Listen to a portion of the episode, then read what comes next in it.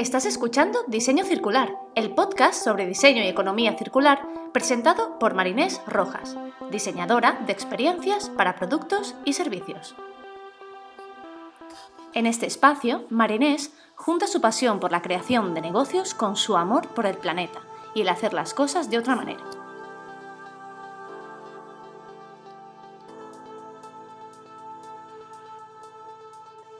Hola, hola, bienvenidos y bienvenidas a un nuevo episodio de Diseño Circular. En los anteriores episodios os hablé un poco de cuáles eran las fases de la metodología del diseño circular creada por IDEO y la Fundación Ellen MacArthur. Que si no sabéis ahora mismo de lo que os estoy hablando, parad ahora mismo e id corriendo a escuchar el episodio número 5 del podcast. Os dejaré el link en la descripción de este mismo podcast. En el último episodio entramos un poquito en la primera fase, la de entender, y hablamos de la servitización con el ejercicio Service Flip o cómo darle la vuelta a tu producto para hacer un servicio. Y hoy me gustaría entrar en la siguiente fase, la segunda fase de la metodología, que es la de definir. Hoy os hablaré del Circular Business Model o lienzo de modelo de negocio circular. Si sois del mundo del diseño, innovación o estáis involucrados, involucradas en la creación de productos y servicios, seguramente os sonará lo que es un Business Model Canvas o un lienzo de modelo de negocio. Si no sabéis lo que es, que no entre el pánico, que para eso estamos aquí. Así que tranquila, tranquilo, respira y vamos a ver de qué va todo esto. Porque como siempre ya sabéis, nombres raros para todo. El Business Model Canvas original fue creado por Osterwalder and Pignor, que son de Strategizer. Lo podéis encontrar en strategizer.com. Igualmente os dejaré el link en la descripción.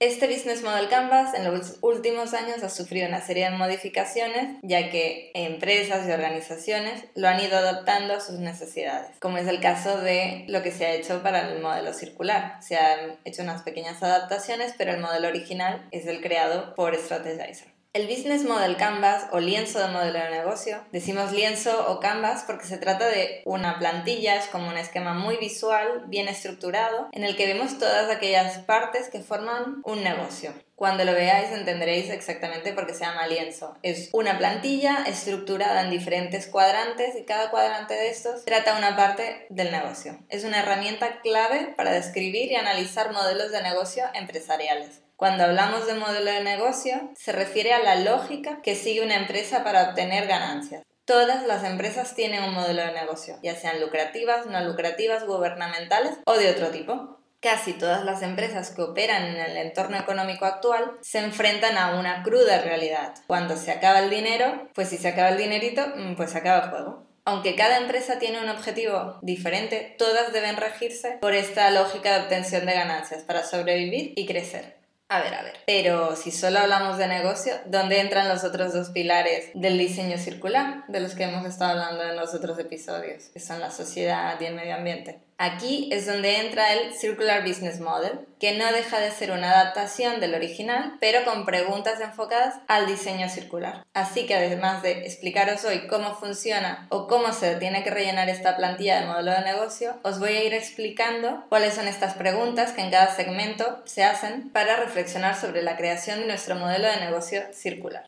El lienzo de modelo de negocio consta de nueve apartados clave, comunes para la representación gráfica de una organización. Antes de empezar, lo primero es imprimir este canvas. Os dejaré el link en la descripción para que los podáis imprimir. Si se necesita más espacio, se puede complementar con posits para ir ampliando. Los nueve apartados o módulos del Business Model Canvas son los clientes, el valor añadido, los canales, las relaciones con los clientes, los ingresos, los recursos clave, las actividades clave, relaciones clave o partnerships y costes. El primer apartado que hay que rellenar es el apartado de los clientes, que está a la derecha del canvas. Lo normal es que pensemos que se empieza por la izquierda, pero en este caso se empieza por la derecha. Los clientes son la razón de ser de una organización. Ninguna organización puede sobrevivir mucho tiempo sin clientes que paguen por sus servicios. Al construir un modelo de negocio eficaz, una empresa tiene que identificar bien quiénes van a ser sus clientes, quién es ese target para el que vamos a trabajar, ya sea un mercado masivo, un nicho de mercado, como podría ser, por ejemplo, deportistas conscientes con el medio ambiente,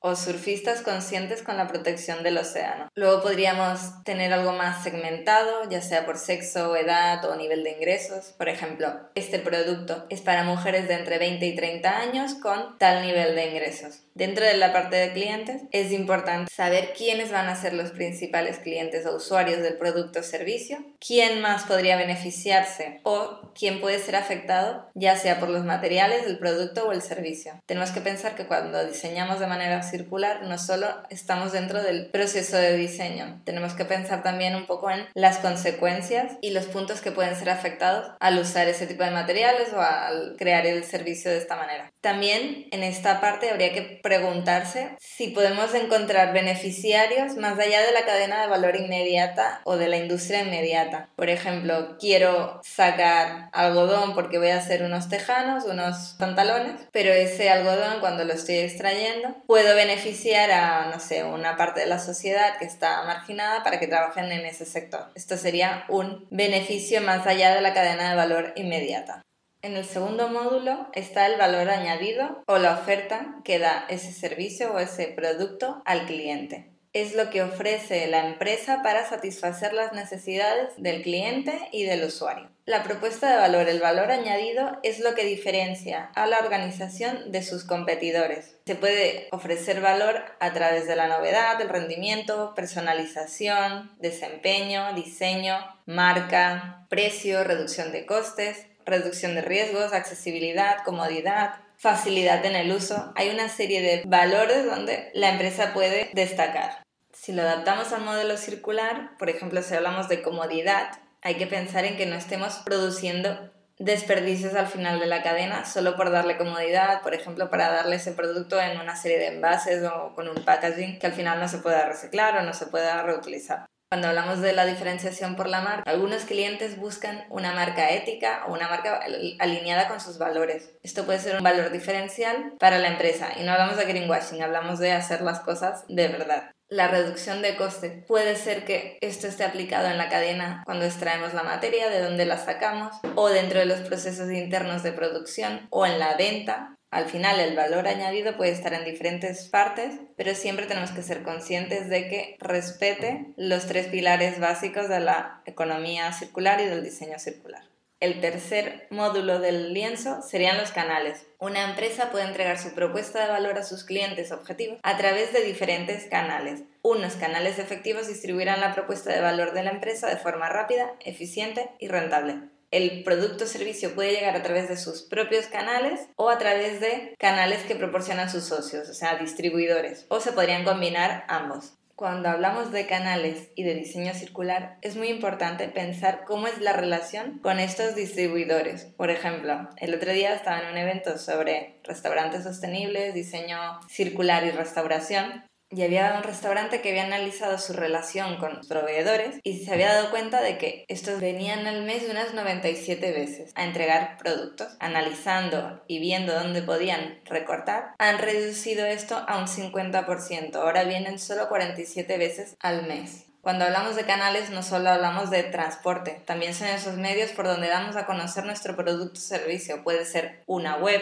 una app, un canal donde ayudamos a los potenciales clientes o a los actuales es de donde vendemos, por ejemplo, si tenemos una tienda online, esto sería nuestro canal principal de venta. También existe lo que es la entrega física, puede ser por teléfono, por mail, en persona, hay diferentes canales, no todo es transporte. En el cuarto segmento están las relaciones con los clientes. Esto es una de las cosas más importantes dentro de nuestro modelo de negocio, ya que esto garantiza la supervivencia y el éxito de cualquier negocio. Las empresas deben identificar bien el tipo de relación que quieren crear con el segmento de cliente que hablábamos antes. Algunas maneras de tener esta relación con clientes puede ser por asistencia personal, asistencia personal dedicada, que es la más íntima y la, digamos, tiene más inversión por parte de la empresa, ya que se le asigna un representante de venta a esta persona para manejar toda la relación, ver cuáles son las necesidades, satisfacer su curiosidad, ayudarle con preguntas. Sería también para servicios un poco más premium. También existe la relación con clientes a través de comunidades. La creación de una comunidad permite una interacción directa entre los clientes y la empresa También existe la co-creación. Se crea una relación personal a través de la entrada directa del cliente en el resultado final del producto o servicio de la empresa. Esto se está haciendo bastante últimamente, ya que las empresas se están dando cuenta de la importancia que es que ese usuario o ese cliente entre desde el inicio en ese proceso de diseño. En el quinto módulo hablamos de los ingresos o las fuentes de ingreso. Las organizaciones deben averiguar qué valor están dispuestos a pagar los clientes y aceptar los métodos de pago que prefieran los clientes. Existen dos tipos básicos de ingresos, los pagos puntuales o los pagos periódicos en concepto de productos, servicios, mantenimiento o soporte postventa. Dentro de las fuentes de ingresos puede ser por venta directa, por alquiler, por una cuota de servicio por el uso, por una cuota de suscripción, por una concesión de licencia o por una comisión. Aquí nos tendremos que preguntar cómo se pueden diversificar estas fuentes de ingreso para aumentar la resiliencia, el crecimiento y la innovación de nuestra empresa o de nuestra organización. ¿Cómo podría nuestro modelo de negocio ayudar a crear otros tipos de valores, ya sea humano, social o, por ejemplo, capital natural? O cómo podrían los nuevos servicios aumentar los ingresos de productos existentes o crear un servicio completamente nuevo dentro de nuestra organización. En el sexto módulo están los recursos clave, que son aquellos medios necesarios para crear este valor para el cliente, la cual los necesita de cara a sostener y apoyar el negocio. Estos recursos podrían ser humanos, físicos, intelectuales o económicos. Cuando hablamos de recursos humanos, hablamos de las personas, los activos que serán necesarios para llevar este producto a cabo. Cuando hablamos de recursos físicos, hablamos de un terreno, una maquinaria, unos edificios o unos almacenes. Al final es todo aquello físico que necesitemos. Cuando hablamos de recursos intelectuales, hablamos de bienes más intangibles, como pueden ser métodos, marcas, sistemas, softwares, patentes. Y cuando hablamos de recursos económicos, nos referimos al dinero en efectivo, las líneas de crédito o las garantías financieras. Aquí hay que preguntarse de dónde van a venir los recursos, por ejemplo, los físicos, si van a venir de fuentes renovables, de fuentes finitas y qué pasará después del uso de estos recursos. En el segmento 7 o módulo 7 tenemos lo que son las actividades clave. Este término abarca las acciones más importantes que debe emprender una empresa para que su modelo de negocio funcione. Pueden ser actividades de producción, venta o soporte cuáles van a ser los impactos positivos que van a generar estas actividades, cómo voy a medirlo y si se generan problemas o consecuencias negativas, cómo voy a atacar este problema. Dentro de la actividad de producción se incluye la fabricación del producto, el diseño, el desarrollo, la apreciación de servicios y la solución de problemas. Dentro de la venta tenemos la parte de promoción, de publicidad o de educación a los clientes potenciales sobre el valor de un servicio o de un producto. Y en la parte de soporte es aquella parte que ayuda a que la organización funcione correctamente, pero no se relaciona directamente con las acciones de producción o venta. Incluye tareas como contratar personal, llevar la contabilidad o realizar trabajos administrativos. Tendemos a pensar en nuestro trabajo en términos de tareas, en vez de pensar en términos del valor que dichas tareas. Sin embargo, los clientes eligen una empresa por el valor que les proporciona, por la necesidad que les está cubriendo y no por la actividad en sí.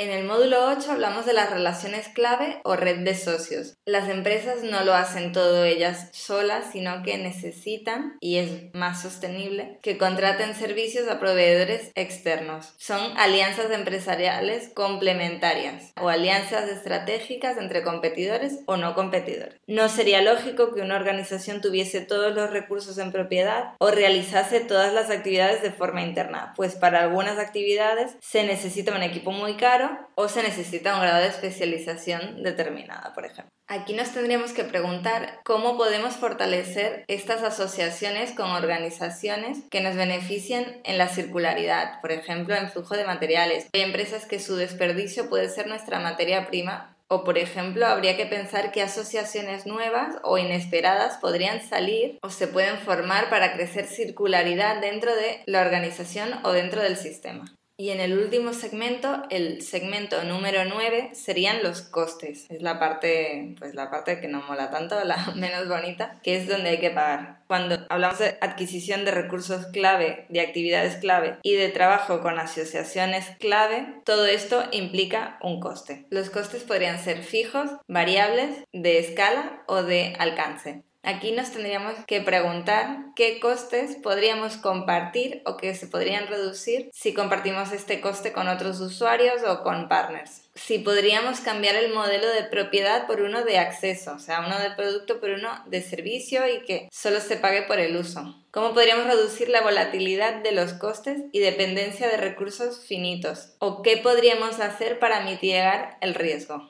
Como al final de cada episodio me gusta poner un ejemplo de un caso de éxito para que entendamos el ejercicio. Hoy vamos a hablar del modelo de negocio circular de la empresa Patagonia.